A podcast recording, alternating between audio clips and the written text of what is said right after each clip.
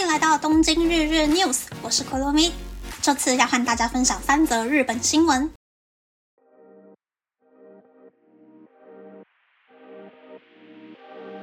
第一则新闻是，从四月开始，不使用 My Num Hokensho My Number 保健卡看病的人，挂号费将会涨价。目前在日本持普通健保卡看病，挂号费会比持 My Number 健保卡的人多二十元。在日本为了提升 My Number 健保卡的使用率，宣布在一部分医院看病时，使用普通健保卡看病的挂号费将多出日币四十元。日本的健保卡有分公所发的国民健保卡与各种健康保险公司发行的健保卡。但日本政府为了推行 My Number 卡，也就是新式日本身份证结合健保卡机能的 My Number 健保卡，在去年四月将各医院导入 My Number 健保卡而多出来的读卡机与系统运用费加注在各个医疗机构上。日本政府的目标是在二零二四年秋天，让每个住日本的人都使用 My Number 健保卡。不想申请 My Number 健保卡的人，必须额外申请资格确认证明。明明是为了提升人民权益才创造出 My Number 健保卡，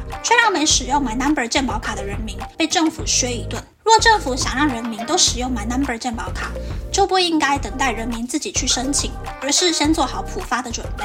第二则新闻是，公平交易委员会对连锁咖啡与进口食品专卖店 Caludi 所经营的 Caramel Coffee 发出 “Shidao k o 一行违反外包法的警告。公平交易委员会发现，Caramel Coffee 对2021年5月至2022年12月在 Kaludi 线上商店上架的饼干、巧克力等产品的制造厂商，用物流管理费等不当理由，减少支付进货费用。或是在没有验货的前提下，用商品有瑕疵的名义恶意退货。外包法规定，除非下游厂商有延迟发货等不良行为，叫货的上游厂商不能随意砍掉估价单中有明定费用的项目。对此，卡鲁迪在官网发布，会尽快结算相关的费用给下游厂商，并且真挚地接受这次的警告，安排社内研修，让公司经营层与全体员工学习外包法的知识，预防此类事件再次发生。第三则新闻是，知名房屋网速某公布最新的山手线沿线房租最便宜的车站榜单。这个榜单计算的范围是离车站走路十五分钟以内，适合一个人居住，面积在四十平方以下的小公寓。房租便宜的车站大多集中在山手线北边日暮里车站到新大久保车站之间。榜单上第三名的车站是位于丰岛区的木白车站，平均房价在日币八万八千八百元。隔壁的高田马场车站和池袋车站分别是第五名与第七名。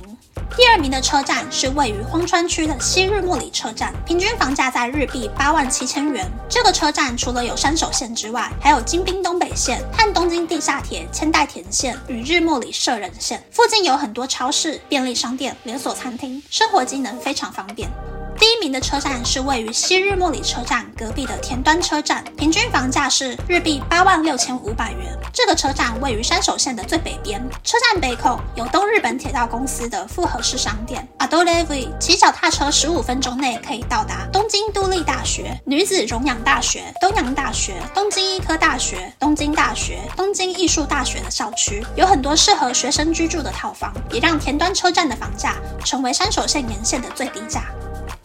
以上是这次和大家分享的三则新闻。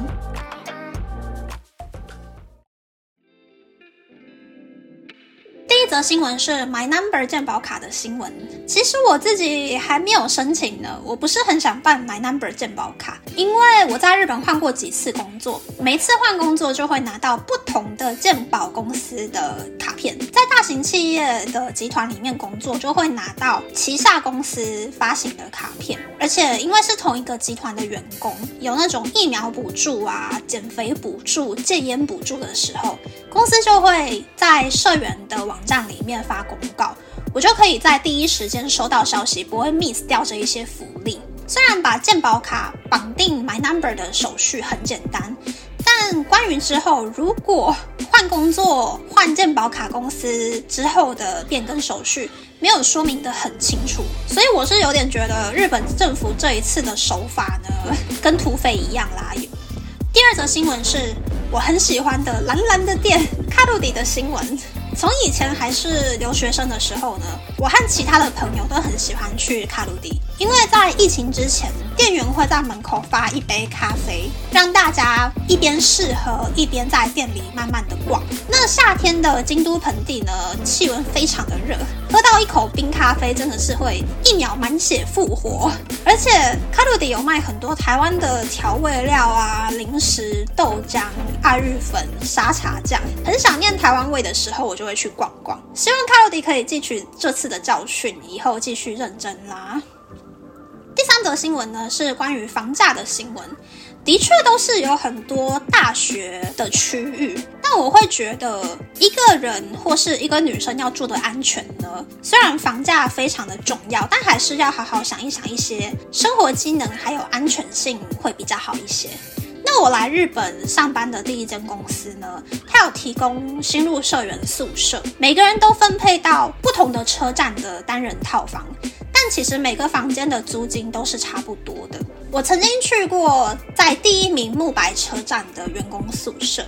那个地方大概是从车站走路十分钟左右，在池袋车站到木白车站之间的山手线轨道边边，所以每天早上五点到半夜一点都会一直听到电车开过去的声音，而且房间跟厨房都窄窄小小。但是其实另一头听不到电车声的地方，有日本天皇家族的母校、学习院、小学、中学、大学、女子大学，所以那一头的房价就没有那么便宜了。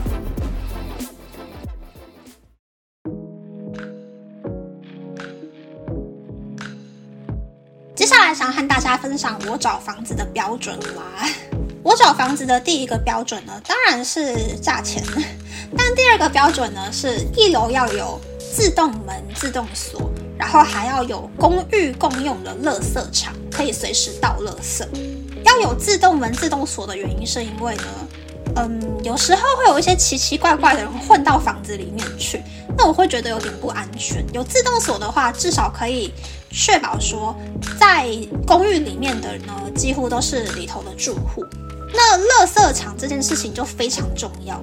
因为日本的垃圾要在早上八点前拿到集合地点放着，而且每天只收一种垃圾，也就是一天只收可能回收垃圾啊。然后或者是只收不可燃垃圾啊，或是只收一些什么特殊的、有点大型的垃圾，像是坏掉的雨伞之类的。每一天能够丢的垃圾都不一样，真的很麻烦。有公共垃圾场的房子呢，大部分都会有管理员打扫公共空间，也会在公布栏或者是电梯里面贴很多社区相关的公告。可以很清楚的知道住家附近会发生什么事情，什么时候会有漏水检查，什么时候会有火灾检查之类的。第三个标准呢是离车站走路不到八分钟之内，因为我不会骑脚踏车，这个距离呢也很刚好可以经过超市、药妆店、便利商店，回家前可以顺路买好所有需要的东西，非常适合我这种懒人。那第四个标准呢是要在大马路边边的房子。因为在日本呢，很有可能会因为加班呐，或者是聚餐应酬，搞到十点才下电车。我以前曾经在离车站走路二十分钟的住宅区正中间上班过。那个时候，如果是晚上十点下班的话，我都会打 LINE 电话跟台湾的家人隔海聊天，不然整条路上超安静又很黑，路灯又少少的。如果不小心被奇怪的人跟踪的话，